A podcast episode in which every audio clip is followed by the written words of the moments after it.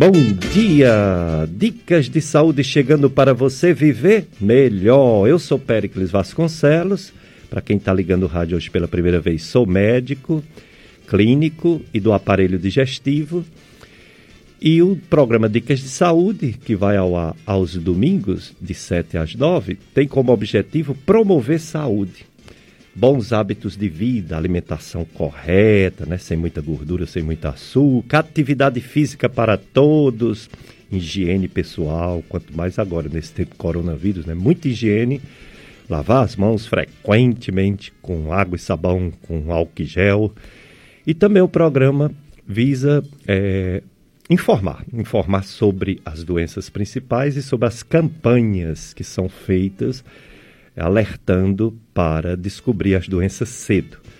Nós estamos no, aqui na rádio Padre Cícero, já com essa experiência novamente de entrevista presencial, graças a Deus.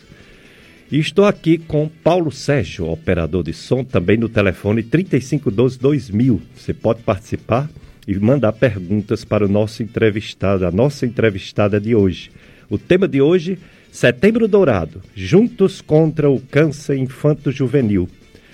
Setembro Dourado sobre câncer infanto-juvenil. Nossa convidada, doutora Viviane da Fonseca Félix.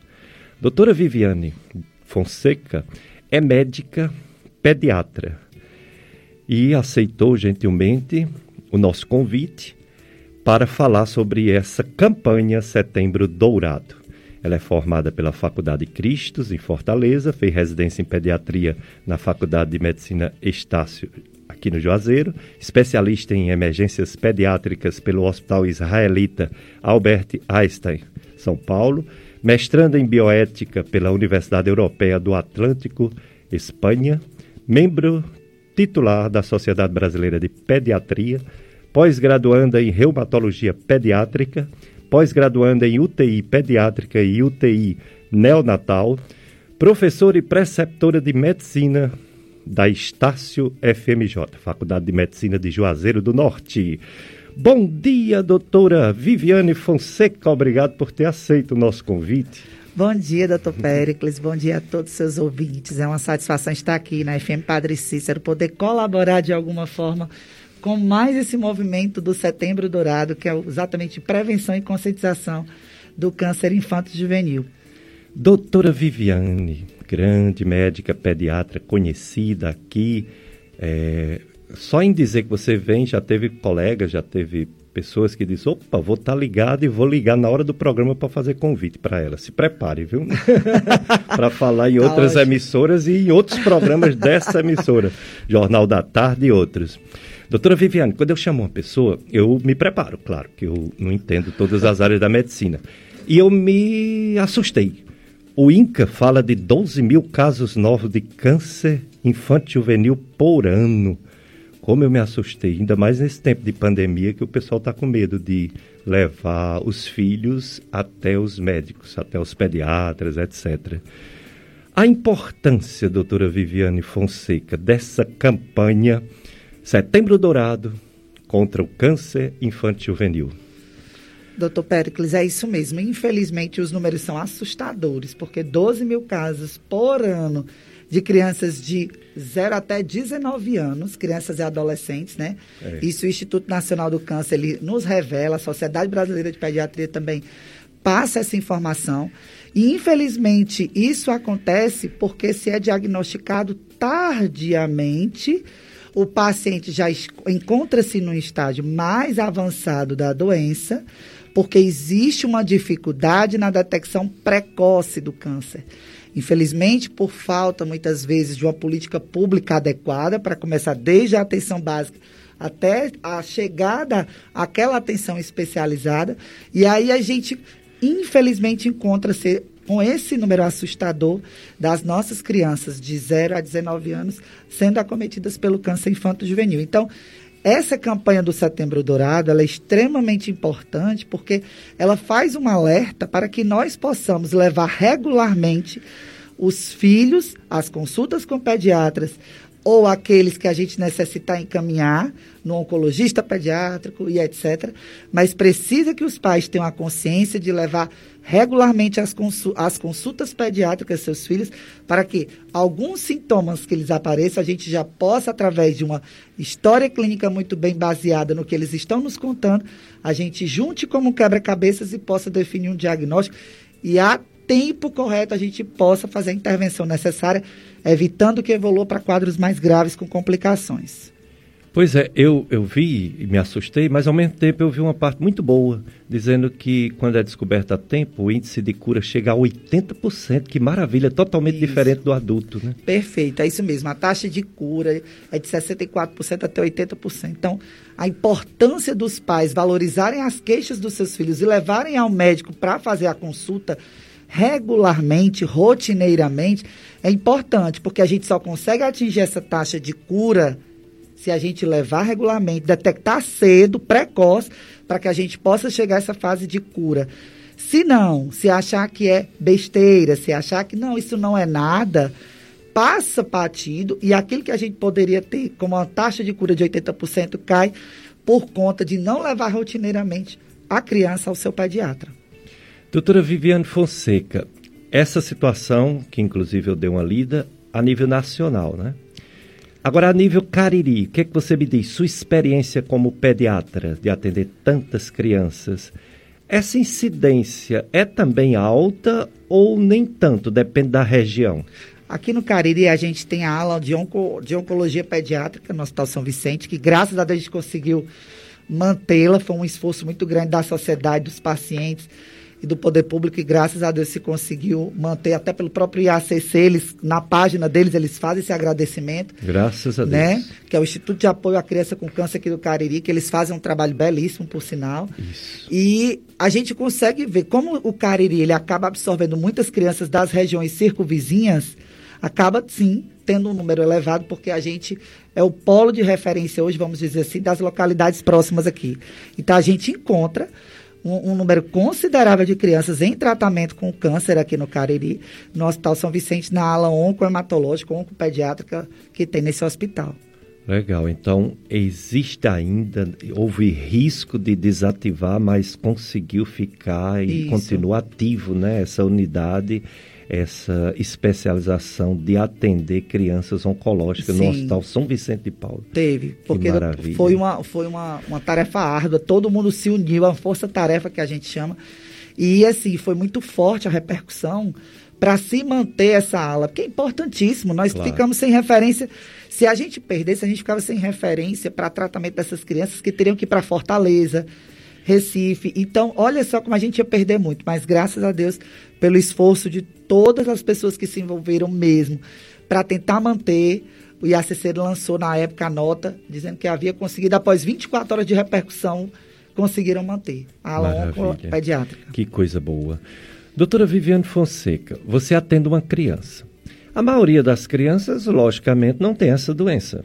Não tem nem sequer suspeita dessa doença. Uhum. A maioria das crianças. Eu vi uma vez um, um neurologista, ele foi escrever um livro para valorizar a cefaleia, a dor de cabeça, Sim. como um sintoma que busca, o pessoal busca médico que não aguenta a dor de cabeça. Aí ele colocou a dor de cabeça é, em terceiro lugar, de é, motivo de procurar médico. Em segundo lugar, ele colocou uma coisa da minha área, dispepsia, má digestão. Má digestão que todo mundo tem, né? Em alguma fase da vida, todo mundo tem. E, em primeiro lugar, ele colocou algo da sua área. Afecções das vias aéreas superiores. Otites, rinites, laringites, faringites, né? seja por vírus, seja por bactéria, seja por alergia, né? seja por refluxo. Quando que o pediatra desconfia que aquela criança talvez tenha uma doença mais grave, como um câncer? Quais são os sinais, os sintomas de alerta? Excelente, doutor Pericles. É importante a gente salientar e informar bem para a população o seguinte: a, a, maioria das vezes, os sintomas do câncer, eles são inespecíficos. Ou seja, eles podem dar em qualquer outra doença. E aí, muitas vezes, a dificuldade da detecção precoce que esse paciente possa ter um câncer. Mas, normalmente, a gente suspeita quando é uma febre prolongada, acima de 15 dias, perda de peso, uma palidez que não melhora mesmo com o tratamento. Essa criança, ela pode ter fraturas sem ter tido quedas, nenhum tipo de trauma. Aparecer manchas no corpo, manchas arroxeadas, como se fossem equimoses. Aquelas pancadinhas que o pessoal diz, ah, ele não leva pancada e está cheio de manchinhas no corpo. Sangramento pelo nariz ou pela boca, também são outras causas, porque aí já tem alteração nos exames laboratoriais associados são pacientes também com dores de cabeça, alterações no andar. Muitas vezes eles podem ter alteração na marcha, no andar, perda das habilidades que eles tinham definitiva, perda motora fina, ou seja, vai pegar um objeto, começa a ter uma perda motora, ou seja, da força de segurar aquele objeto. Os pacientes eles podem apresentar também outras alterações em diversas áreas, tá? Mas as principais para a gente começar mesmo a ficar de olho são essas basicamente. E a dor de cabeça é um dos sintomas também que podem levar. Outras que ninguém imagina, por exemplo, são as artrites. As dores das articulações, artralgias que podem evoluir para artrites. Né? E aí as pessoas acham que artrites, que são as inflamações das articulações associadas a infecções, possam ser apenas por causas bacterianas, que aí a gente tem que fazer as, os diagnósticos diferenciais, né? Mas não dependendo da infiltração das células do câncer, né? Eles podem dar essas alterações na marcha, dores nas costas, pode estar associado com perda de peso, anemia, febre prolongada, sangramento e todas essas, e todos esses sintomas que a gente falou aqui. Doutora Viviane, você que você falando essas coisas, eu fiquei imaginando. Só o pediatra que vai mais além e pode detectar uma coisa que é comum às doenças benignas e que pode eventualmente ser uma doença não benigna. Isso. Se a pessoa vai, por exemplo, um clínico geral, um médico de todos que não é pediatra, ele tem mais dificuldade. Só em ser criança ele já descarta as doenças mais graves, não é isso? Isso. Tem que ser um pediatra. Tem que ser um pediatra, porque é como o senhor disse previamente, a gente pega também casos de tosse, de dores de garganta associados também a determinados tipos de câncer. Nós temos inúmeros cânceres hoje, que é os cânceres hematológicos do sangue, que a gente chama que são as leucemias, os linfomas. Temos os tumores do sistema nervoso central. Nós temos outros tumores que a gente tem que prestar atenção. A gente tem o feeling que a gente chama, o sentimento, né? Da gente perceber, porque muitas vezes o pai não sabe dizer mais no exame físico, o pediatra ele já tem a sensibilidade de juntar a história com o exame físico e montar a historinha. Então a gente fecha o diagnóstico ou suspeita para poder investigar. E aí a gente, o pediatra ele tem essa sensibilidade que é próprio da sua especialidade. Então a gente consegue abarcar o que o pai está dizendo à mãe com o que nós estamos examinando e vendo. E a partir daí a gente consegue fazer essa investigação ou solicitar e começar a investigação para que a gente possa chegar no diagnóstico.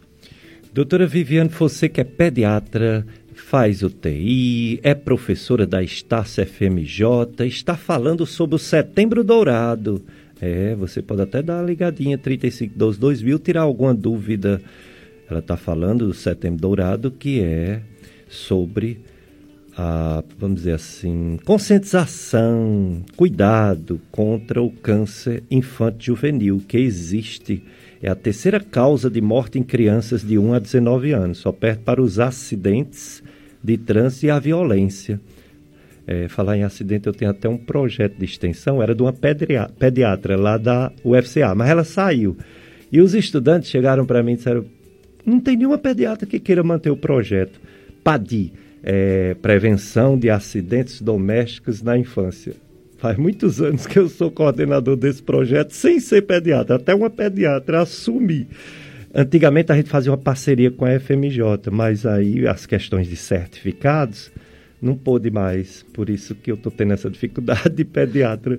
Mas, doutora é, Viviane Fonseca, você falou aí da leucemia do linfoma são as causas mais frequentes de câncer infantil juvenil. Quais são as outras causas? É, nós temos nas, nas crianças e nos adolescentes, nós temos principalmente as leucemias, os linfomas, temos os tumores de sistema nervoso central.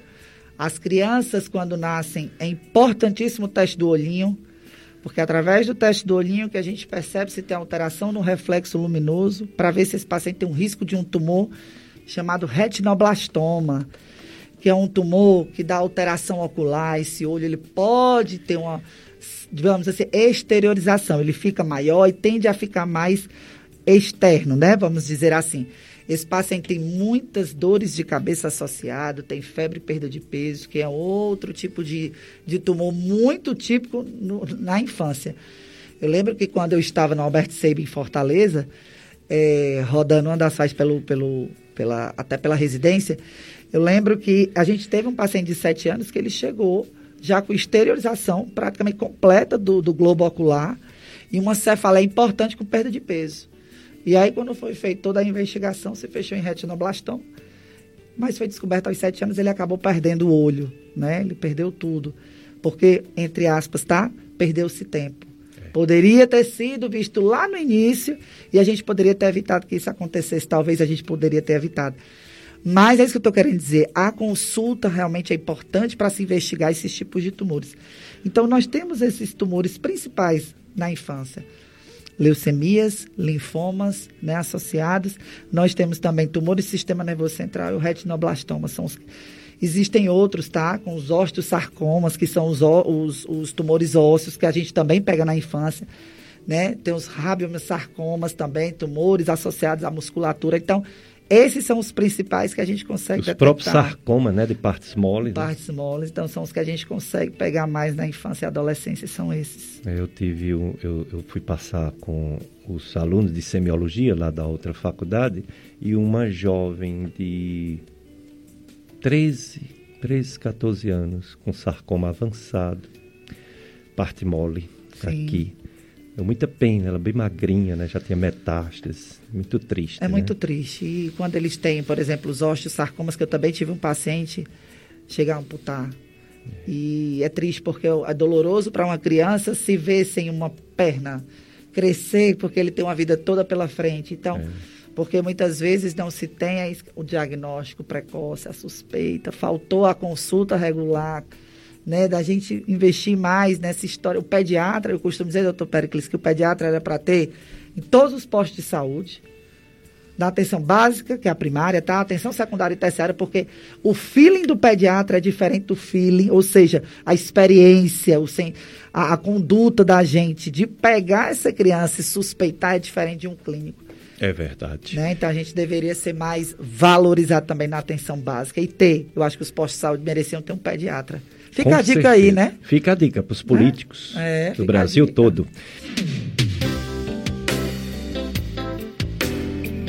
Dicas de saúde AFM Padre Cícero, 9 horas missa aqui. Tem um recado para todos, viu? Você já pode vir para a missa, agora tem uma certa limitação.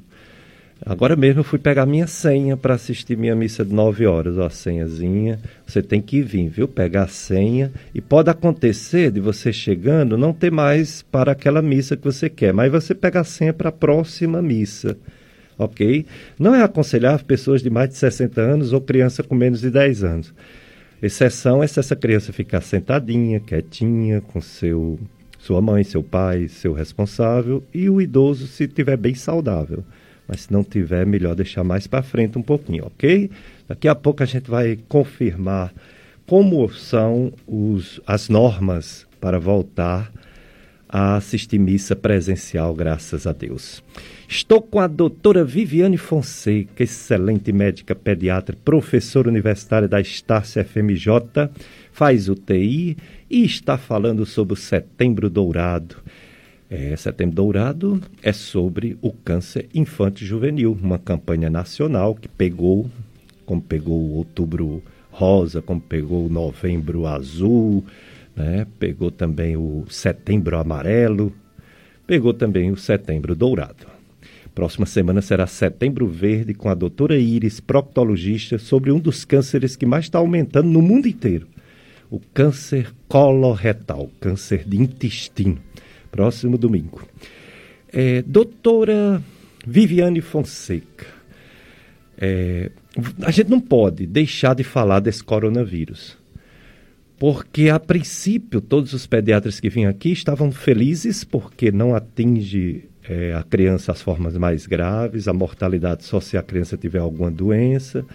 Mas agora estão falando muito de uma síndrome, uma síndrome multissistêmica inflamatória pediatra.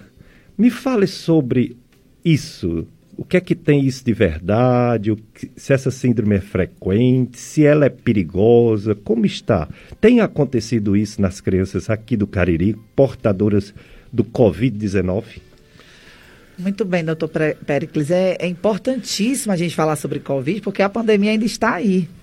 Né? E as pessoas não podem deixar de ter os cuidados necessários de sempre andar protegido com a máscara, lavar bem as mãos, ou andar sempre com seu álcool gel e permanecer tendo as medidas de cuidados para que a gente evite a propagação do vírus. Graças a Deus, na faixa etária infantil, a gente percebe que existe menos gravidade e menos propagações também. Porém, não quer dizer que a gente pode liberar as crianças, como a gente chama, a torta e a direito.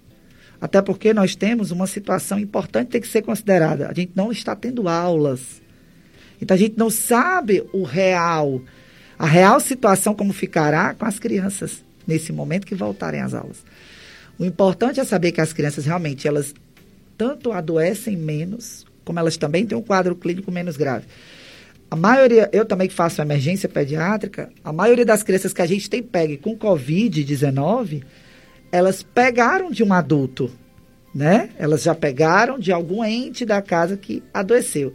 E a sintomatologia dela, os sintomas, o que elas apresentam, são muito leves ou assintomáticos, ou seja, sem sintomas. Mas quando elas apresentam algum sintoma, é uma dor de cabeça, uma tosse, um espirro, uma coriza, uma dor de garganta, tá? Acontece nesses sentidos que são os casos mais comuns, os casos leves. Porém, existe uma situação que o senhor mencionou, que é a síndrome da resposta inflamatória multissistêmica, que é uma forma grave que o Covid atinge as crianças. Quando ela comete dessa seguinte forma, as crianças elas têm algumas sintomatologias interessantes que a gente tem que citar. Lembrando, pessoal, que o Covid ele tem três fases, basicamente. E uma dessas fases, que é a fase inflamatória, ela coincide, ela é muito parecida com os sintomas de repercussões clínicas que, que uma doença chamada de Kawasaki dá. E essa doença de Kawasaki, para as pessoas terem noção, apesar de ser raro na pediatria, mas existem casos, normalmente acometem crianças até 5 anos de idade, do sexo masculino. E é uma doença chamada de vasculite, que é uma inflamação dos vasos, né, de veias, artérias. E o grande medo da gente é atingir a artéria do coração, né? Formando aneurismas, com dilatações dessas artérias. E aí essa criança ela ter um acompanhamento para poder depois não ter problemas cardíacos por conta desse aneurisma causado por essa doença. Então o COVID é uma doença que pode dar tudo. É impressionante o COVID. E algumas crianças têm dado um processo. O COVID tem a fase inflamatória, como o Kawasaki tem também.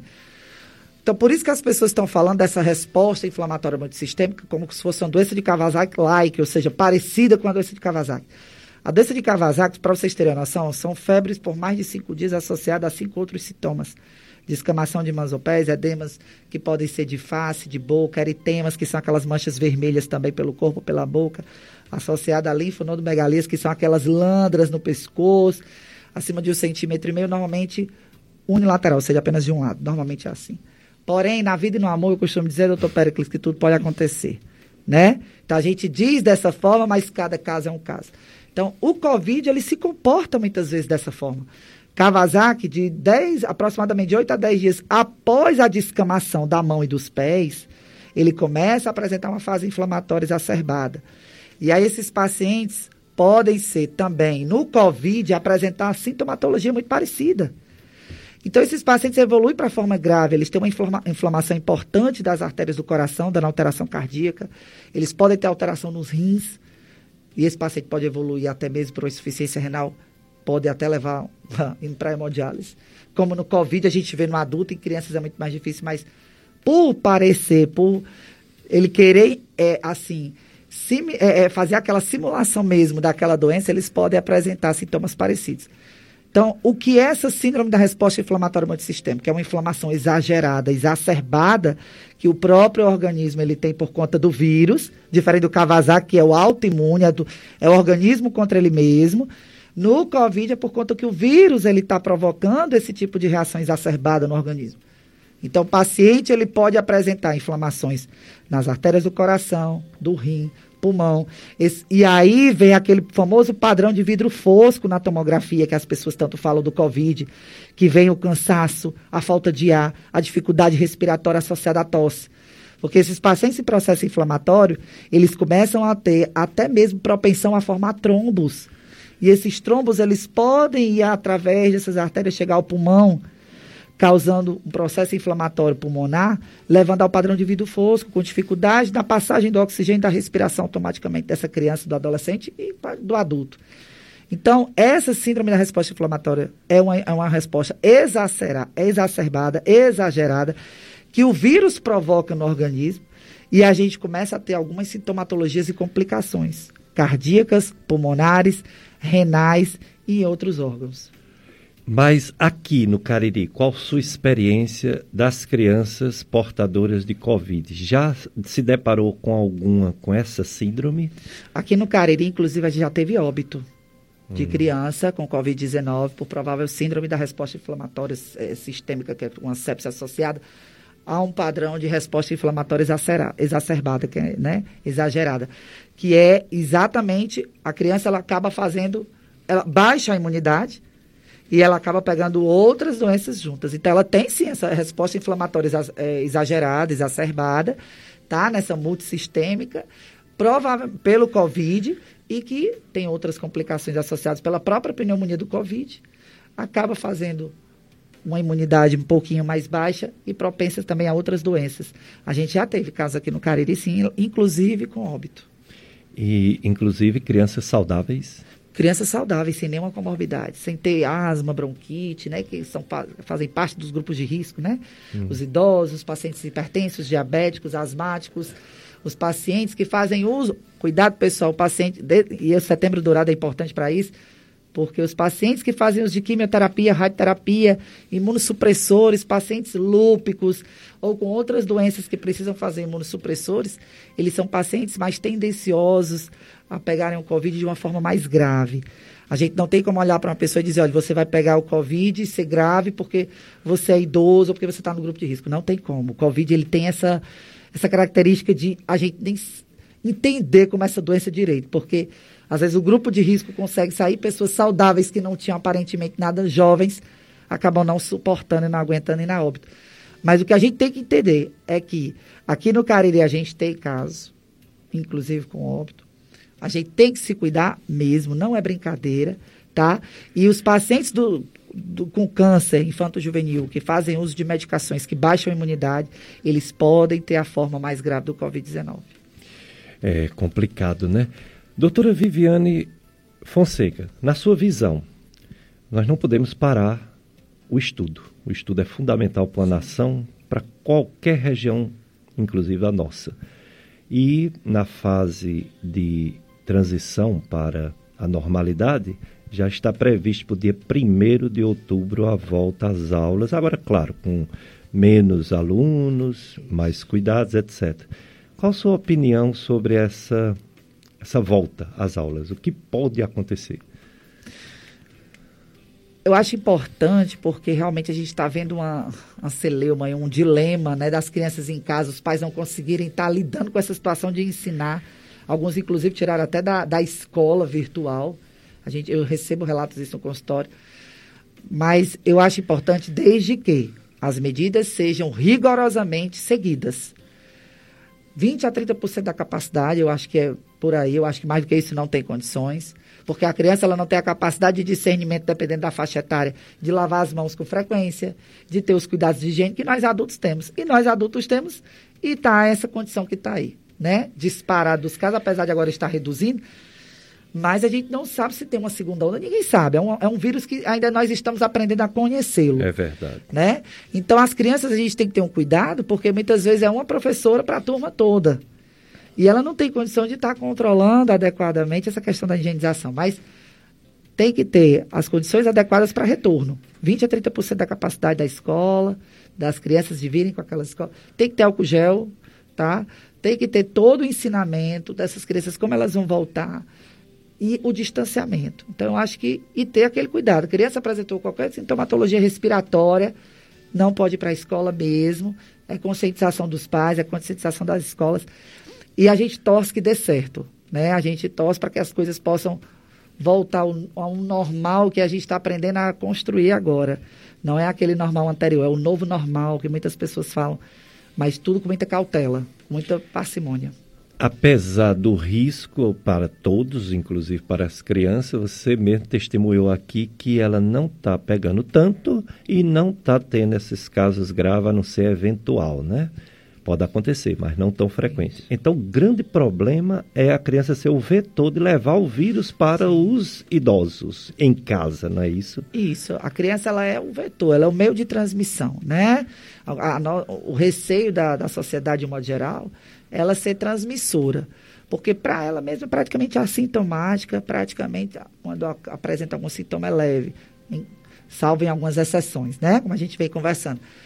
Mas é importante a gente frisar realmente esse cuidado com as crianças, por quê? Porque o grande receio de todos é a criança ser vetor. Eu estava até procurando ver artigos, e tem artigos no The Lancet, que é um, é um, é um jornal importantíssimo, internacional, que ele fala que as crianças são menos propensas também a transmitir. Engraçado isso. Mas que como o vírus ainda está em fase de estudo, todo esse processo, nós não, nós não temos estudos científicos em quantidades suficientes embasadas que a gente possa garantir que ela não é, a gente tem esse receio sim que ela possa ser um vetor de transmissão, principalmente para os pacientes do grupo de risco.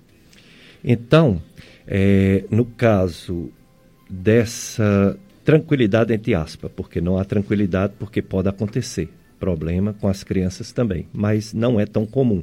Então vem um ponto importante. Eu estava lendo que a taxa de transmissão no Ceará é a melhor do Nordeste, 0,3. Nunca atingiu isso. Antigamente beirava 1. Claro que houve a época que todo lugar ia até 3, né? É um, 100 pessoas passava para 300, depois 100 pessoas passava para 200, depois 100 pessoas passava para 100, quer dizer, 1. Aí foi caindo, 0,9, 0,8, 0,13. 100 pessoas passa para 13. Realmente, graças a Deus, a doença está diminuindo muito. Mas o problema é o medo. Aí vamos voltar para a campanha. Setembro Dourado. Os pais não levar as crianças para a consulta pediátrica com medo deles ou das crianças pegarem a doença.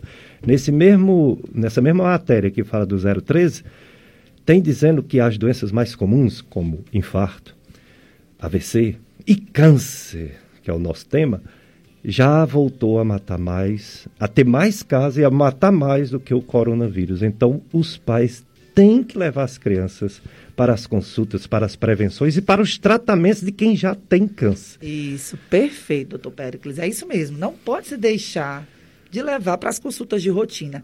A gente está tendo um cuidado muito grande nos consultórios com a redução dos pacientes que a gente tem atendido eu estou fazendo por hora marcada, eu não estou fazendo mais por ordem de chegada.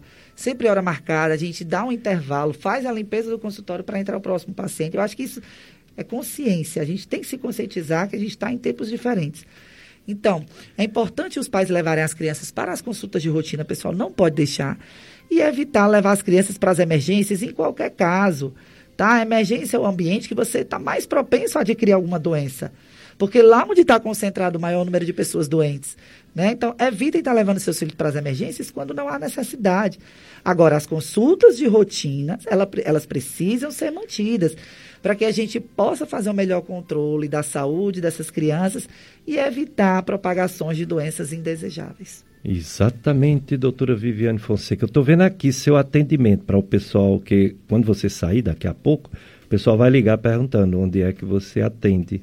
Rua Catulo da Paixão Cearense, 135, Triângulo, Juazeiro. É o edifício, edifício Central Park, não é isso? Isso. Salas isso. 313, né? Perfeito. E tem atendimento como professora da Estácio em algum local? Sim.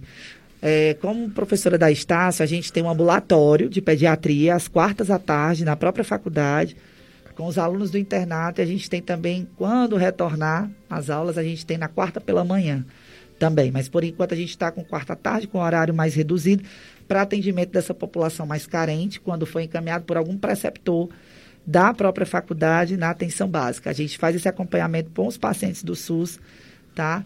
Para a gente poder não deixar esses pacientes também sem atendimento. Portanto, tem um atendimento presencial que já reiniciou, mas bem pouquinho para não ter os riscos de contaminação né, das Isso. pessoas. Isso. A gente retornou, está com 15 dias que a gente retornou presencialmente, com número reduzido de internos. E a gente já não pode deixar realmente desses pacientes ficar sem atenção, atendimento, acompanhamento, exatamente porque a gente percebeu que algumas doenças estão começando a retornar, como o senhor bem falou previamente, nos adultos o infarto né, e AVCs. Então, na nossa pediatria, a gente também tem que ter essa cautela para não deixar as doenças retornarem. E aí a gente gradativamente, com todos os cuidados necessários, a gente está começando a retornar os atendimentos com um número reduzidíssimos de pacientes.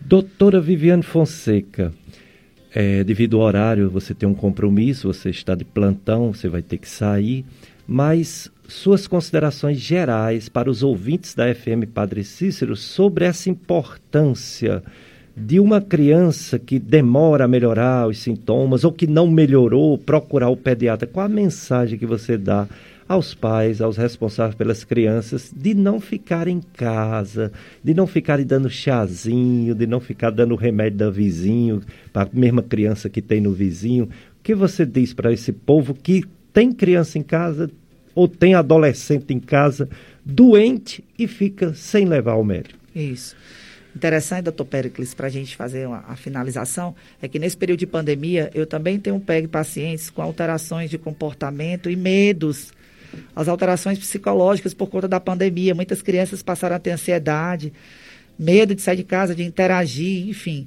começaram a ter outros tipos de comportamentos. Então, nesse momento, o pai não pode, não pode desvalorizar o que o filho está sentindo, ele tem que dar importância. E nisso a gente só dá importância quando a gente leva para a consulta rotineira, quer seja nesses casos gerais a consulta de rotina com o pediatra, ou nesses casos psicológicos associados a alterações de comportamento ao psiquiatra. Então, a, os pais não podem achar que é besteira, ah, isso é besteira. Ah, isso é porque ele está querendo chamar atenção. Não é assim. Então, é importante, tá, pais e mães, avós, cuidadores, cuidadoras, levar a criança regularmente para as consultas com o pediatra. O pediatra é o médico especialista que vai atender o seu filho, que sabe é, a partir do que ele nos contar ou vocês nos contarem, a melhor conduta que a gente deve tomar. Não deixem de dar essa devida importância de levar para as consultas e, por favor, não automediquem os seus filhos. A automedicação ela é perigosa. A gente tem como orientar os pais, mas através de uma consulta, de uma conversa. Essa questão de automedicação, chazinho ou medicações porque meu vizinho, minha mãe disse isso e aquilo outro. E o tempo vai passando, a gente vai perdendo tempo, poderia se diagnosticar precocemente, que tem que diagnosticar e tratar a tempo, evitando complicações. Então, por favor, não fiquem medicando seus filhos com chazinho ou com medicamentos, porque vocês acham, ou o vizinho acha, ou outras pessoas acham, e não dão a devida importância ao problema. Vocês têm que levar o pediatra ou a outro médico, dependendo da especialidade que o seu filho já seja acompanhado, para fazer as consultas de rotina, as consultas regularmente. Isso é importantíssimo. Muito bem, dicas de saúde com doutora Viviane Fonseca. Você pode ligar 3512 2000, 3512 5825 para fazer pergunta. A doutora Viviane vai sair para o plantão eu, se eu não souber responder as perguntas, eu vou enviar para o WhatsApp dela. E ela vai, no plantão, ela vai mandar uma mensagem respondendo, ou então um áudio, Sim. respondendo alguma pergunta que vocês fizeram. A gente fez isso nesse tempo de pandemia, Sim. não via ninguém aqui. E o pessoal pensava que o entrevistado estava aqui, porque quando fazia pergunta, eu enviava, a pessoa respondia em áudio e a Sim. gente colocava no ar. A gente pode fazer isso hoje. Pronto. Doutora Viviane Fonseca, muito obrigado por ter vindo, ter dado tantas informações valiosas para mim, para o Paulo Sérgio e para os ouvintes da FM Padre Cícero. Meu querido doutor Pericles, é um prazer, uma satisfação, a primeira vez que eu estou aqui, mas conte comigo quando precisar. Agradeço a recepção que vocês me deram, a acolhida. Agradeço a cada um dos seus ouvintes. E contem conosco. Sempre que precisar, estou à disposição. Bom dia a todos. Oh, doutora Viviane Fonseca, simpatia em pessoa. Ótima profissional, professora universitária, né? Pessoa capacitada, então informa porque conhece, né? Conhece o assunto. Então 3512 2000, 3512 5824 são os telefones que você faz pergunta para a nossa entrevistada, a doutora Viviane Fonseca, e aí eu envio para ela e ela, quando tiver um tempinho, manda a resposta por áudio ou escrito.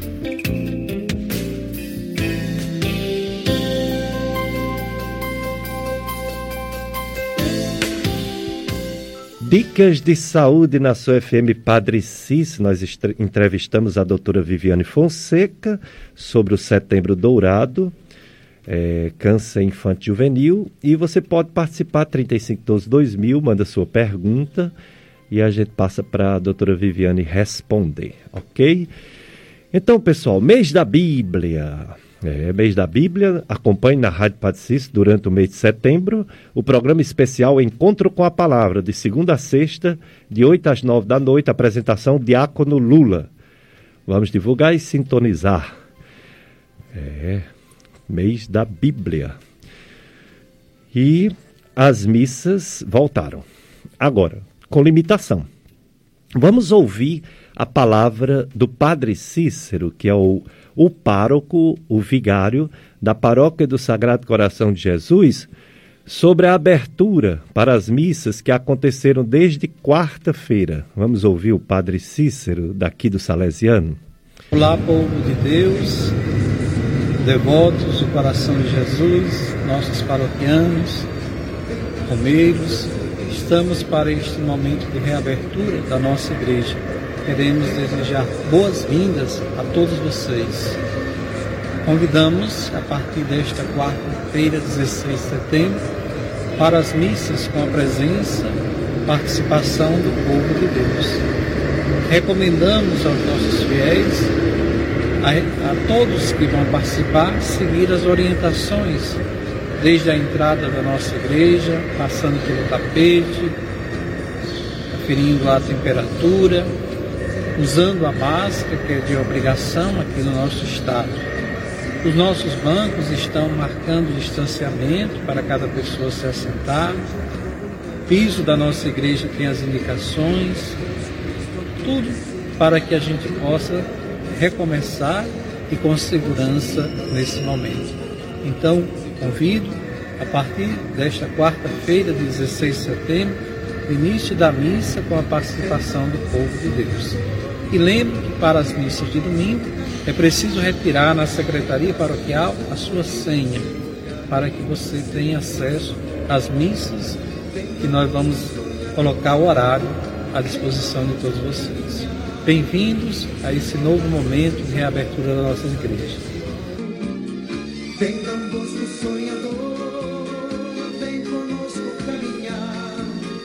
Dicas de saúde, olha aí o nosso padre pároco, padre Cícero, falando sobre a reabertura para as missas.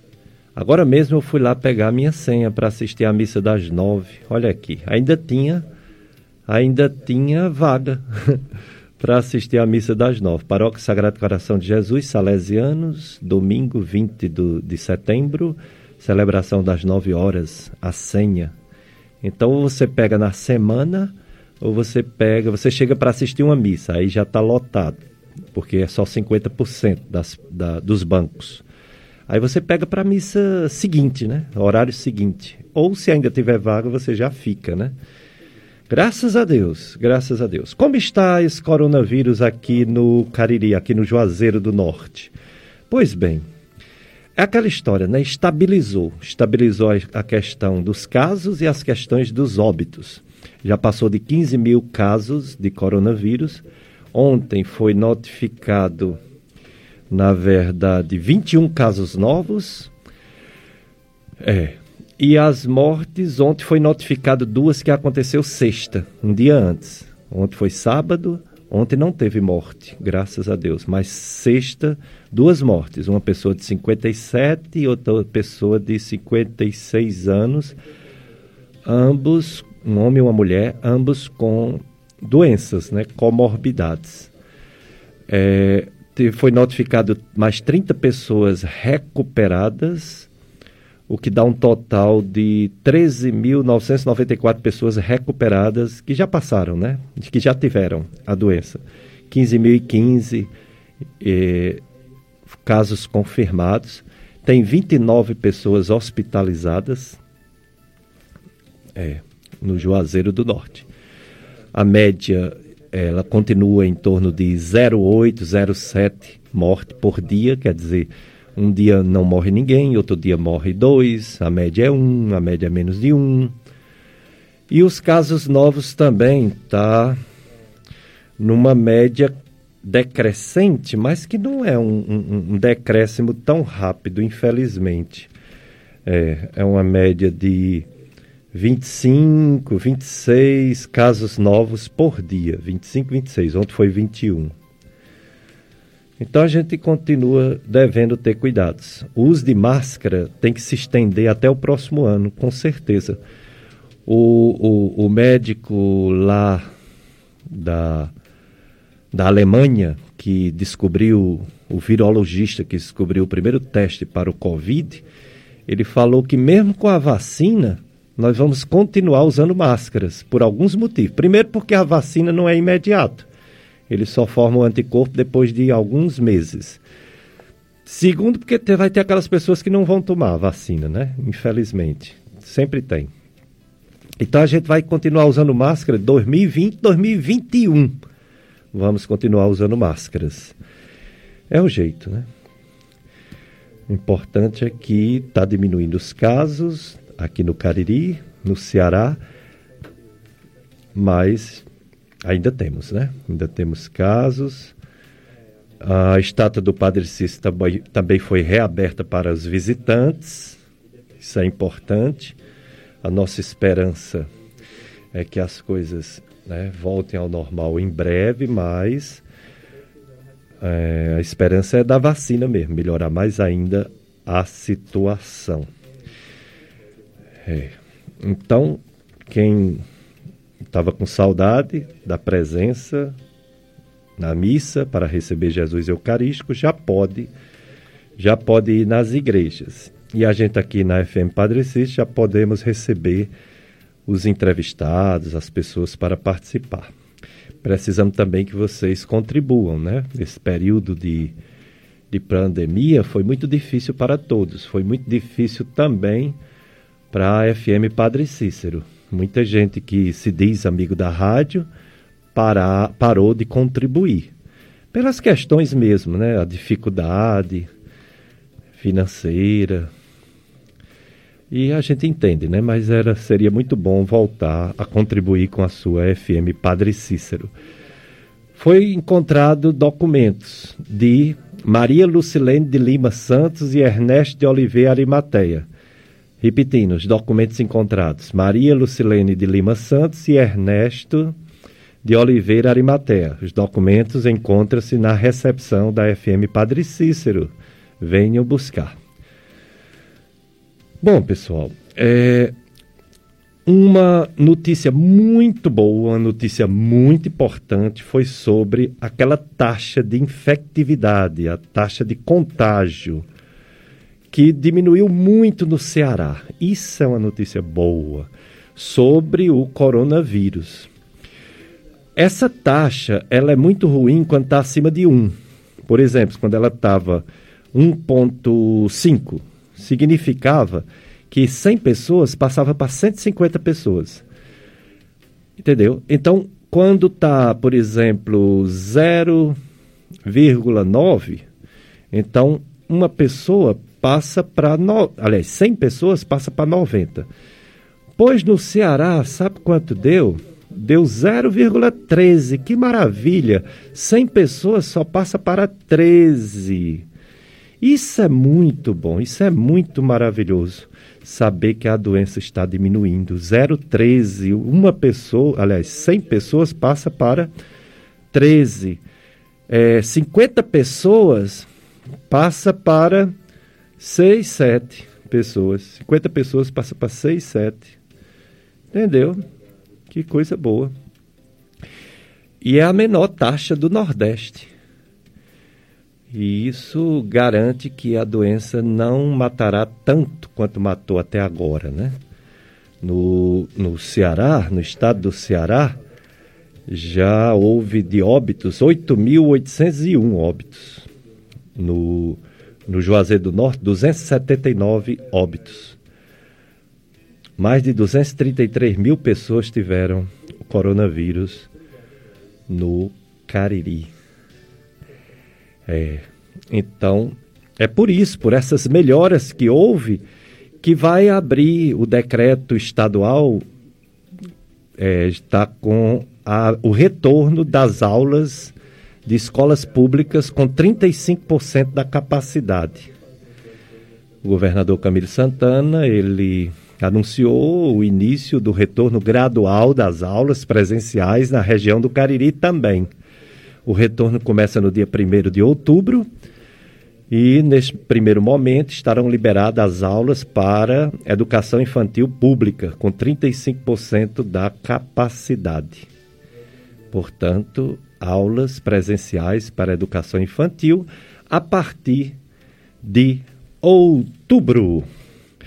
As drogas que mais levam à morte, o fumo e o álcool, continua sendo. Tem as drogas marginais, mas o fumo e o álcool, considerados drogas sociais, drogas aceitas, drogas legalizadas, são as que mais levam à morte. É proibido a um médico dar consulta, diagnóstico ou passar remédio por rádio ou por televisão ou por internet. Aqui na FM Padre passamos informações e não consulta. Passamos orientações e não consulta. Um mundo melhor começa no sorriso da criança. Diga não sempre à morte, diga não sempre ao aborto. Se não quer ter seu filho, por inúmeros motivos, é um direito seu. Porém, tem muitos casais que não podem ter filho e pode ficar com essa criança para criar com muito amor. Isso é possível melhor do que matar. Não, se não posso criar, então não quero que ninguém crie meu filho, eu vou é matar. Não é por aí. Não deveria ser por aí, né? Não deveria. Bom, pessoal, esse mês de setembro, muitas campanhas. Hoje foi Setembro Dourado, sobre o, o, o câncer infanto-juvenil. E realmente a gente fica realmente com muito, muita tristeza de saber que dois, 12 mil casos novos por ano, segundo o Instituto de Câncer. É, fica triste de saber que se não descobrir cedo, o índice de cura não é alto. O máximo de cura chega a 80%, mas como a doutora Viviane falou, se não descobrir alto, o índice de cura cai para 64% ou até menos, né? Então, o importante é que as pessoas que, os, que percebem que seus filhos, seus filhos de, de, de zero a menos de um ano, né? até 19 anos, crianças e adolescentes, se eles estão pálidos, anêmicos, se eles têm manchas roxas, como a doutora Viviane Fonseca falou, se ele tem algum sangramento que nada justifica, se ele tem uma febre prolongada, se eles estão vomitando muito, se eles estão com a dor de cabeça que não passa, se eles estão com alteração na visão, se eles estão com aquelas ínguas, aquelas lândias, aqueles gânglios, né, aqueles caroços na axila, na região inguinal, ou no pescoço, levar ao médico. Se eles estão é, com uma doença que não melhora com os medicamentos mais simples, levar no pediatra para que seja descoberto o problema cedo, seja uma doença benigna ou seja uma doença maligna. Se descobrir uma doença maligna cedo, a mortalidade diminui e o índice de cura chega a 80%. Mas para isso, a descoberta tem que ser muito cedo, como a doutora Viviane Fonseca Félix falou, bem falado, aqui na FM Padre Cícero. Se você quiser assistir esse programa em outro horário, ouvir ouvir ou assistir, né? Em outro horário, esse programa Dicas de Saúde, nós temos o, o radialista, meu amigo, meu compadre Tony Santos. Ele tem o site clubesintonia.com. Você acessa o site clubesintonia.com e lá ele coloca, ele disponibiliza os quatro últimos programas em podcast da, da, da programação do Dicas de Saúde da FM Padre Cícero, clubesintonia.com. Fica também gravado por algum tempo é, na própria, no próprio Facebook da Rádio Padre Cícero, o nosso programa, como está sendo gravado agora. É arroba FM Padre Cícero no Facebook. Não só o nosso programa, mas no Facebook você pega também as celebrações, as missas ao vivo e assistir depois. PSCJ Salesianos, PSCJ Pastoral Pascom PSCJ Salesianos. Esse nosso programa também é gravado no YouTube. No, no YouTube, é, Dicas de Saúde. E no Facebook também. É, também no, no. Você baixa o aplicativo, aplicativos podcast, e você tem todos os nossos programas gravados no aplicativo Spot, Spot, Spot, Spotlick, esqueci como é o nome, o aplicativo podcast. Você baixa o aplicativo e tem os nossos programas gravados. É, no próximo domingo, outra campanha. Nós vamos ter a campanha sobre o câncer de intestino, chamado câncer coloretal porque o intestino, os médicos chamam de cólon, o intestino grosso, os médicos chamam de cólon. E o reto, ele faz parte do intestino grosso, mas às vezes existe o tumor só de reto. Então, chama-se, quando junta os dois, o cólon e o reto, intestino câncer coloretal. Estará conosco a doutora Iris, ela é médica, proctologista, cirurgiã, e vem falar dessa campanha do Setembro Verde, sobre o câncer coloretal. Teve aquele ator americano do filme Pantera Negra, né? Que infelizmente morreu de câncer coloretal, bem jovem, né? 43 anos.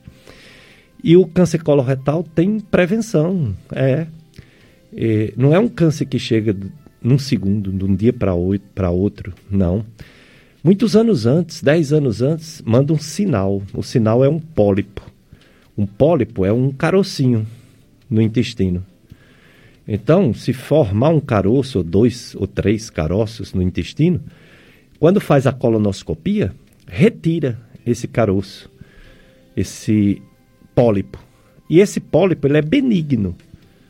Mas tem um tipo de pólipo benigno chamado adenoma, que ele pode virar câncer, adenocarcinoma. É o câncer do intestino mais frequente. Então, se uma pessoa faz uma colonoscopia e descobre esse pólipo e retira pela colonoscopia, fez uma prevenção. Não vai ter o câncer coloretal né, no futuro, porque preveniu, porque retirou. Então, existe uma recomendação mundial que as pessoas a partir dos 45 anos de idade, mesmo as que não sentem absolutamente nada, deveriam fazer a primeira colonoscopia. 45 anos de idade. Infelizmente, a maioria das pessoas ou não tem conhecimento disso, ou quando chega aos 45 ou mais, não querem fazer, né? Porque é pelo reto. Embora a pessoa não sente nada, porque não é no cru, é sedado, é dormindo. Tem um preparo antes um pouquinho chato, que é para limpar o intestino, na véspera. Mas o exame em si é rápido 5, 6, 7 minutos e a pessoa não sente dor. 45 anos. Quando a pessoa tem casos na família, o pai, a mãe, alguém na família que teve esse câncer, aí não, é, é até antes. É 20 anos antes da, da idade que esse parente de primeiro grau desenvolveu esse câncer. Exemplo, se o pai dele, ou a mãe dele, ou dele ou dela, teve um câncer de intestino, vamos dizer, com 50 anos, essa pessoa, com, quando faz 30 anos, já devia fazer a primeira colonoscopia. É.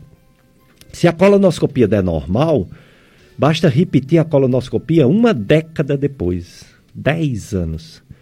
É, ela tem uma validade de 10 anos quando dá normal. Agora, se der o tal do pólipo, aí vai para a biópsia, né? Tira o pólipo todo e estuda na biópsia. Se for um pólipo simples, inflamatório, hiperplástico, só depois de 10 anos repete a colonoscopia.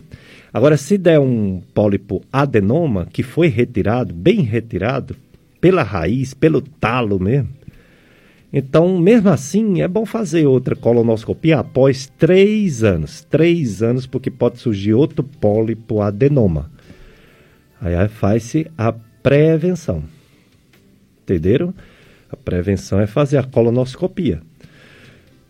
E o que é que causa esse câncer de intestino? A doutora Iris vai falar na próxima semana. São esses alimentos que a gente compra no supermercado, defumados, conservados, enlatados. Essas carnes né, de churrasco, linguiça, salsicha, bacon, mortadela.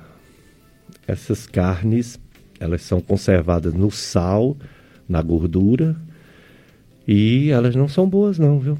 Elas podem causar problemas. Se juntar com a idade da pessoa, juntar com o fumo, quem fuma, juntar com o álcool, quem bebe, é, juntar com a obesidade, quem está acima do peso, juntar com a vida parada, quem não se movimenta, Aí, de fato, pode, juntando isso tudo, essas carnes vermelhas, processadas, conservadas, enlatadas, pode desenvolver o câncer de intestino, câncer coloretal.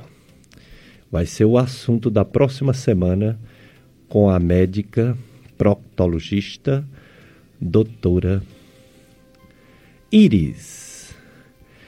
Ah, hoje foi o Setembro Dourado sobre a, Todos Juntos contra o Câncer Infanto Juvenil, com a doutora Viviane Fonseca. Ela que atendeu o nosso convite, esteve aqui, falou e falou bonito sobre a prevenção, sobre a descoberta cedo, sobre as chances de cura da criança com câncer, do adolescente com câncer falou sobre o Hospital São Vicente de Paulo, falou sobre o IACC, essa, essa instituição maravilhosa é, que dá um apoio às crianças com câncer, dá um apoio até logístico. A, a, os parentes e, e a criança com câncer têm onde ficar enquanto faz a quimioterapia, os tratamentos, né, lá no Hospital São Vicente de Paulo.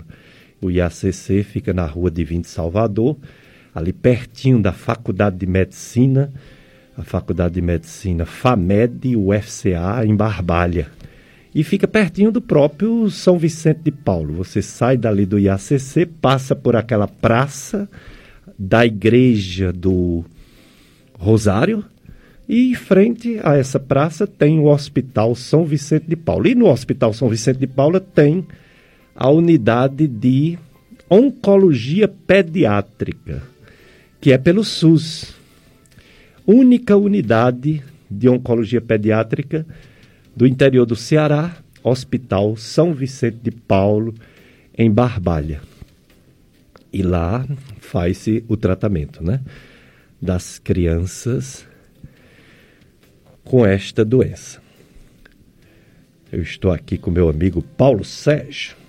FM Padre Cis, Paulo Sérgio, operador de som, no telefone 3512-2000, é, aguardando sua pergunta, sua mensagem, sua participação. Eu sou Péricles Vasconcelos, sou médico clínico, médico do aparelho digestivo, gastroenterologista. Há muitos anos apresento esse programa.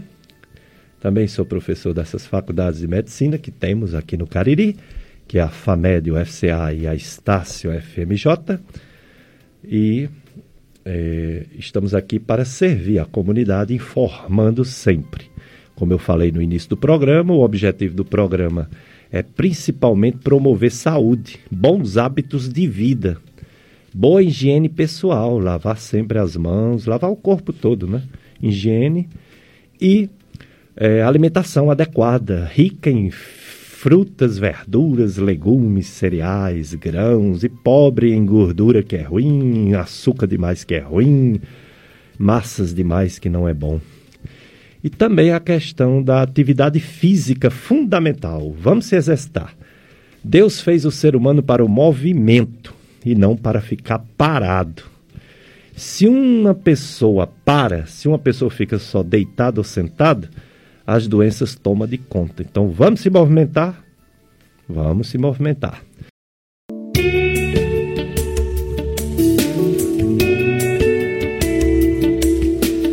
Dicas de saúde na sua FM Padre Cícero. Eu sou Péricles Vasconcelos, sou médico clínico do aparelho digestivo. Estamos aqui, eu e o Paulo Sérgio, com o programa Dicas de Saúde. Nove horas, a missa, aqui na FM Padre Cícero, mas também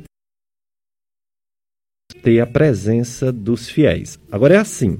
Foi uma pessoa ligou agora e perguntou se vai ter a missa nove horas aberta. Sim, vai ter. Mas não quer dizer que vai chegando e assistindo, não. Se tiver vaga, a pessoa assiste, porque só está 50% dos bancos. Se já tiver preenchido os 50%, a pessoa pega a senha para a missa de, de, de tarde, certo? Ou de de noite. Mas se tiver vaga, pode assistir, porque só tem a metade dos bancos. O Padre Cis também pede que as pessoas de idade, acima de 60 anos, deixe para depois, a não ser que esteja com a saúde perfeita. E pede também para as crianças de menos de 10 anos também não vir agora, deixar para depois. A não ser que essa criança fique sentadinha, né? não fique circulando entre as pessoas. Uma ouvinte, ela diz: Bom dia, doutora Viviane, eu tenho um bebê de um ano e 11 meses, quase dois anos. Desde sexta-feira, é, ele espirra. Aí comprou o xarope Vic, está dando 2,5 ml e hoje ele começou a tossir. Antes era espirra, agora é espirros e tosse. Aí quer saber o que faz, o que dá para ele. Bom, ouvinte, eu mandei a sua mensagem para a doutora Viviane, aguardando ela responder. Eu posso adiantar que é, uma criança que está espirrando e tossindo, a princípio não deve tomar muita coisa não. Esse xarope que você está dando, xarope Vic, ele é um pouquinho antialérgico. Se melhorar, ótimo. Ah, mas não melhorou. Não melhorou. Então, deve dar bastante água, repouso. E se for uma virose simples, passa. Só se prolongar o problema é que você deve levar ao pediatra ou ao médico do posto. Mas vamos aguardar, né? A doutora Viviane responder que ela é especialista em crianças. O pediatra é o clínico geral da criança, né? Vamos falar do coronavírus no mundo, no Brasil também. No mundo já são mais de 30 milhões e 500 mil casos do coronavírus, com a mortalidade de mais de 950 mil pessoas, infelizmente mas já tem mais de 20 milhões e 800 mil pessoas recuperadas desse coronavírus no mundo todo.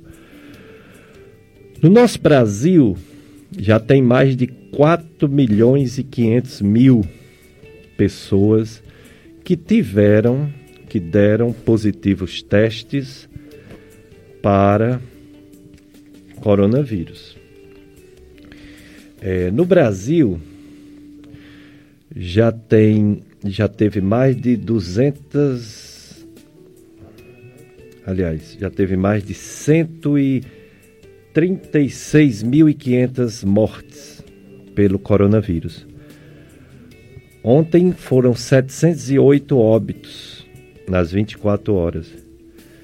30.900 casos novos ontem, 30.913 casos novos, totalizando 4 milhões 528 mil casos. É.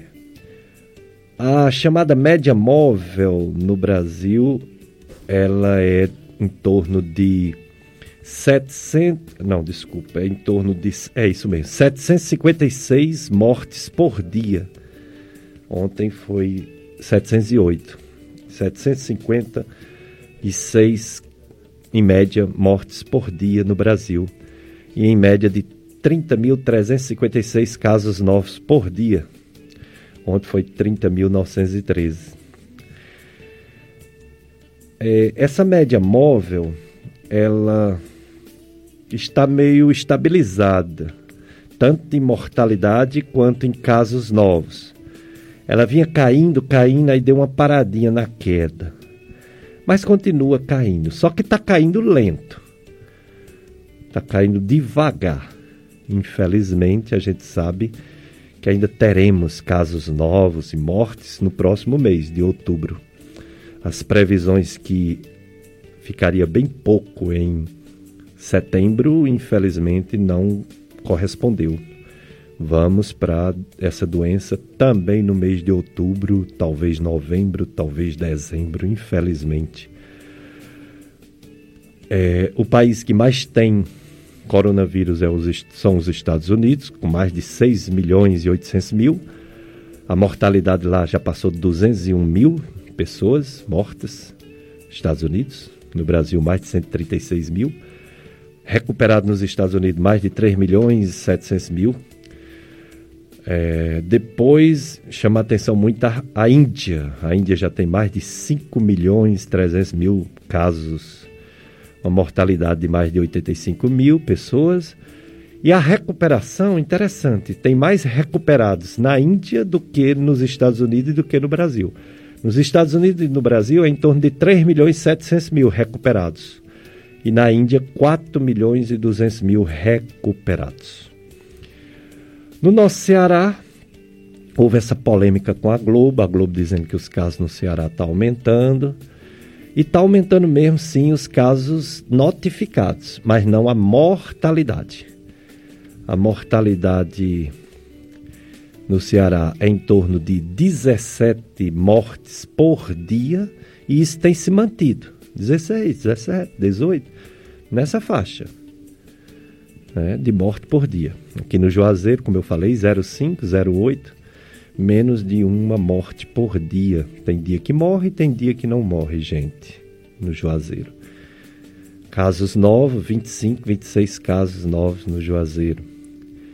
Então, essas melhoras que houve no Ceará, que 100 pessoas só transmite para 13, antigamente 100 pessoas transmitia para 100 ou mais, fez com que houvesse essas aberturas todas que está acontecendo.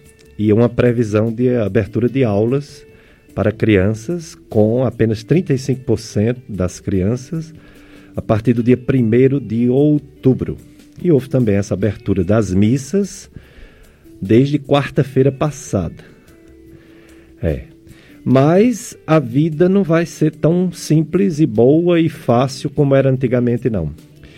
O Christian Drosten, que foi o virologista alemão que descobriu o primeiro teste para coronavírus, ele fez a previsão que nem com vacinação vamos parar de usar máscara.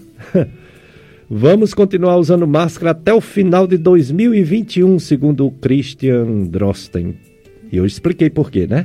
Porque a vacina ela leva um tempo para criar anticorpos, porque algumas pessoas não vão se vacinar, tem muita gente teimosa no mundo tem gente que não vai se vacinar, e porque a vacina não é 100% de imunidade em todas as pessoas.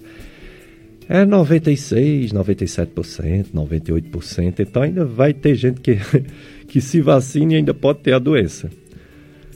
Paciência, né? Vamos ter que conviver com essa com essa doença. É assim, a gente já tinha tanta doença no mundo, né? Além das doenças é, crônicas, que são coração, é, infarto, insuficiência cardíaca, é, cérebro, AVC, trombose, derrame, câncer, câncer em qualquer idade, não só em criança, adulto principalmente, idoso principalmente, pneumonias por infecções bacterianas, cirrose, Além dessas doenças crônicas que continuam no mundo e sempre teremos, tem as doenças agudas, as doenças que chegam por um período, né? As viroses, chama, famosas viroses. Tem a dengue, tem a chikungunya, tem a zika, que é, os três é transmitido por um vírus, Aedes aegypti. Tem a, as, as gripes é, por transmissão de gotículas de saliva, que é rinovírus, que é influenza, influenza A, influenza H1N1, outras viroses. Algumas nem nome não tem. Teve um aí que botaram o nome virose da mosca, que dava uma dor de barriga, uma diarreia, uma dor, de, dor abdominal. Algumas viroses nem nome não tem, né? E outras têm nome. Então, o que é que acontece? O Covid-19, que é a doença do coronavírus, é uma doença a mais, infelizmente, para a humanidade que temos que conviver com ela. Mesmo com a vacina, ninguém sabe se a vacina vai acabar essa doença. Pode ser que a gente tenha que tomar vacina todo ano, como a gente toma vacina todo ano para o H1N1, como a gente toma vacina para outras doenças frequentemente. Não é só criança que toma vacina. Adultos também tomam vacina, não é? E tem que tomar todo ano, principalmente os idosos, né? Tem vacina para pneumonia, tem vacina para tuberculose, tem vacina para esse H1N1, que o idoso tem que tomar todo ano. Os professores, que têm muito contato com crianças, têm que tomar todo ano. Os profissionais de saúde, né? Os médicos, ele também tem que tomar vacinas todo ano. E as crianças, então, nem se fala, né? As crianças têm, têm uma, uma um calendário de vacinação própria da infância, que os pais sabem levam os filhos para fazer as vacinas. E quando chegar a vacina do coronavírus, vai ser um a mais. E a gente vai ter que viver com essa doença e não ficar trancado. Tem um caso aqui no Cariri que uma pessoa botou o pai num sítio, não deixava ninguém visitar, só a própria pessoa levava comida e o pai morreu de Covid. Então é uma coisa. Você não pode deixar de viver ou isolar uma pessoa por causa dessa doença. Os cuidados tem que ter. O uso de máscaras direto. Tem que ter. E tem que ter também a higiene. E tem que ter também a distância das pessoas. Se você não conhece uma pessoa, não sabe se ela tem ou não tem esse vírus, você vai ficar pertinho dela, você vai ficar abraçando, dando a mão, beijando, se você não conhece. Você tem que saber se essa pessoa tem ou não tem esse vírus, se a pessoa fez ou não fez o teste, se já teve ou se não teve, ou se, né, ou se tá. Uma ouvinte pergunta o que pode ser dores fortes no peito de um jovem. O jovem está acima do peso e ele faz uso de drogas. Bom, vamos lá. Dor no peito pode ser tanta coisa. Em primeiro lugar, não que seja o mais frequente, mas o que a gente tem mais medo, dor no peito, é um problema de coração, não é isso? Porque o coração fica no peito. Todas as pessoas de qualquer idade que tem dor no peito deve ir numa emergência, deve fazer um exame chamado eletrocardiograma. E também tem um exame de sangue, tem umas enzimas para saber se o coração está trabalhando direitinho ou se ele está meio entupido, se ele tem uma isquemia. Se não der nada no coração, graças a Deus, que é a coisa mais grave é coração, essa dor no peito pode ser dor muscular, por um esforço, por uma tensão emocional, pode ser. Por um problema de coluna, por uma, um movimento brusco que a pessoa fez junto com o esforço. Pode ser também um problema que tem no estômago, um ácido e uma pepsina que tem no estômago que sobe pelo esôfago e o esôfago fica vizinho ao coração. Aí dá uma dor no peito e a pessoa pensa que é coração e não é. Então pode ser o, o, o chamado refluxo, né? Pode ser também uma pneumonia se a pessoa tiver febre. Mas, especificamente nesse caso, que é um jovem que faz uso de droga, eu acho que em primeiro lugar é descartar coração através de um eletrocardiograma e de uma consulta. Depois, se não der nada, aí parte para o tratamento do chamado refluxo, se ele não levou nenhuma pancada, se ele não fez nenhum esforço, né? Mas dor no peito não se fica em casa, não. Dor no peito se vai à emergência para saber o que é está acontecendo. Doença a gente não guarda, porque ela pode ser fatal. Doença tem que ser resolvida, tratada. Se um carro está com problema, a gente leva no mecânico. Não é? É ou não é? Vai ficar com o carro parado em casa, sem funcionar direito. Ou então ele funcionando marromeno, para você sair com ele e dar o prego na rua. Se a moto está com problema, você não leva, não. Você tem que levar, porque a moto pode lhe deixar na mão, na estrada. Se a bicicleta não está funcionando, você vai sair na bicicleta sem funcionar, arrastando ela, ela é que tem que levar, não é você que tem que levar ela. Se o seu fogão não está funcionando, você não tem que chamar uma pessoa para olhar o fogão? Se o liquidificador quebrar, se o ventilador quebrar, não tem que levar para o conserto? A mesma coisa é o ser humano. Se o ser humano está doente, ele deve ir ao médico. Ele não deve ficar em casa, não, esperando a doença passar. Às vezes até passa, mas às vezes morre, né? Então não deve ficar em casa esperando a doença passar, porque pode ser fatal. Deve ir ao médico, sim, sempre, quando uma pessoa está doente. É, a morte é uma coisa triste, mas Deus permite que a morte aconteça para tirar dela um bem maior, que é a vida eterna. Nós não estamos só nesse mundo. A vida não é só essa que estamos aqui. Acreditamos como cristãos que somos acreditamos na vida eterna. Mas enquanto temos, estamos aqui, vamos viver o melhor possível. Preencher nosso tempo com coisas boas, uma mente desocupada pode ser foco de perturbações mentais. Devemos se movimentar, como eu falei, praticar esporte, se exercitar. É fundamental se exercitar para o corpo e para a mente. Nós estamos no mês da Bíblia e a religião ajuda muito o ser humano. A fé é fundamental para a gente não se desesperar. E a Bíblia é a coleção, é a coleção de livros sagrados. A Bíblia não é um livro só, são vários livros juntos que formam a Bíblia. E ela também é, é, é importante para a saúde mental, porque ela nos dá esperança. Se a pessoa não tiver uma esperança na vida eterna, a pessoa vai pensar que a vida não tem futuro, que todo mundo vai morrer mesmo. Qual a graça que tem nisso? Mas a gente sabe que Deus é Deus de vivos, não é Deus de mortos. Então a gente sabe, a gente tem a fé que só morre o corpo, que a alma é eterna e a alma volta para Deus. Foi Deus que criou e ela volta para Deus. Os livros sagrados falam isso, a Bíblia fala, fala isso. Ela revela, a Bíblia revela Deus à humanidade e revela a ressurreição, que é a vida eterna. Mas enquanto não chega essa morte, vamos vivendo, né?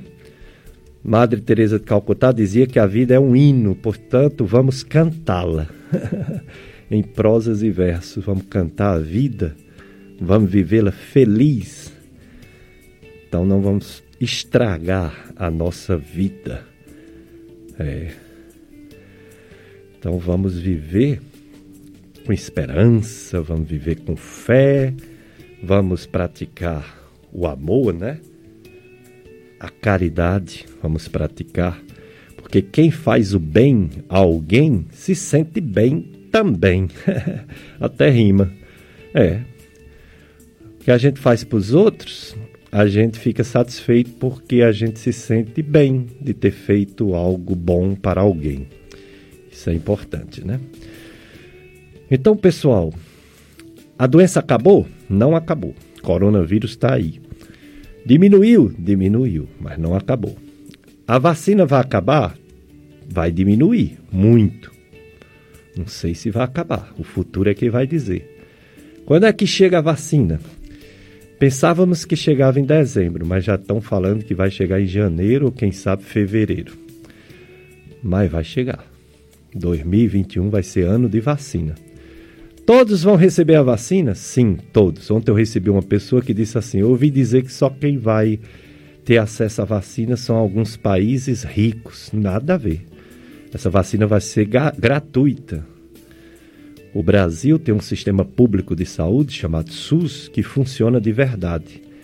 O SUS ele dá todos os remédios caríssimos para as pessoas que precisam. O SUS dá transplante de órgãos para as pessoas que precisam, gratuito, quer dizer, não cobra nada. O SUS dá atendimento médico gratuito. E por que é que falam tão mal do SUS se ele é tão bom? Porque é muita gente que precisa do SUS. Aí o atendimento falha, porque você não pode atender. Você atende bem 10 pessoas, mas como é que você vai atender bem mil pessoas? É difícil. Ah, mas devia investir mais na saúde. Concordo. Devia investir mais nos hospitais. Concordo. Devia ter mais leitos de UTI. Concordo. Devia ter menos apoio ao futebol, aos, à música, às, aos eventos. Concordo. Deve também ter apoio ao esporte, deve também ter apoio à cultura. Mas acima do esporte e da cultura está a saúde, está a educação. Então, os bons governos são aqueles que investem mais na educação e na saúde. E investe um pouco também na cultura e no esporte. Como aquela música, né? A gente não só quer comida, a gente quer diversão, arte, cultura. A gente quer tudo, tudo que é bom, né? Mas em primeiro lugar é a saúde. Em segundo lugar é a educação. Ou ao contrário, primeiro lugar é a educação, segundo é a saúde ou misturado. Depois é que vem as outras coisas, a segurança, a cultura, o lazer, o esporte e tudo mais.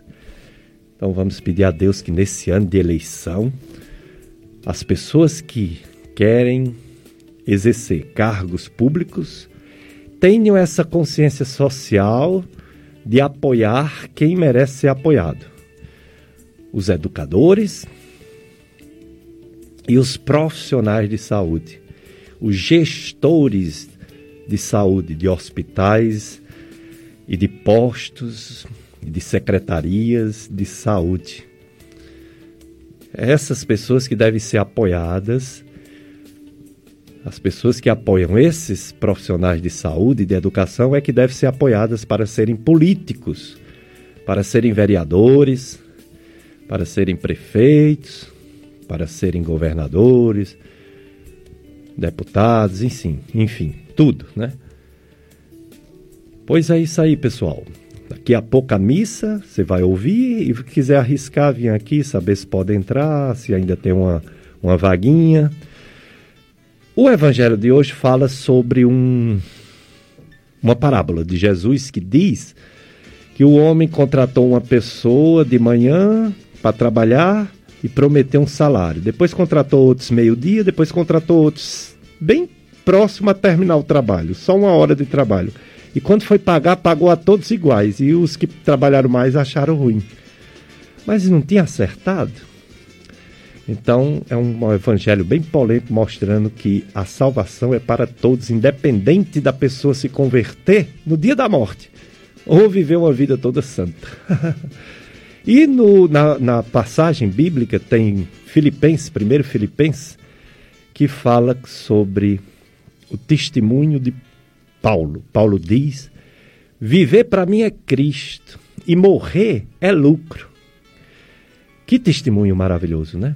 Aí o, o padre Fábio, Fábio de Mello vai cantar essa música para gente de despedida para vocês, desejando uma semana santa cheia de Deus. Obrigado, Paulo Sérgio. Obrigado, você ouvinte. Padre Fábio de Mello, viver para mim é Cristo.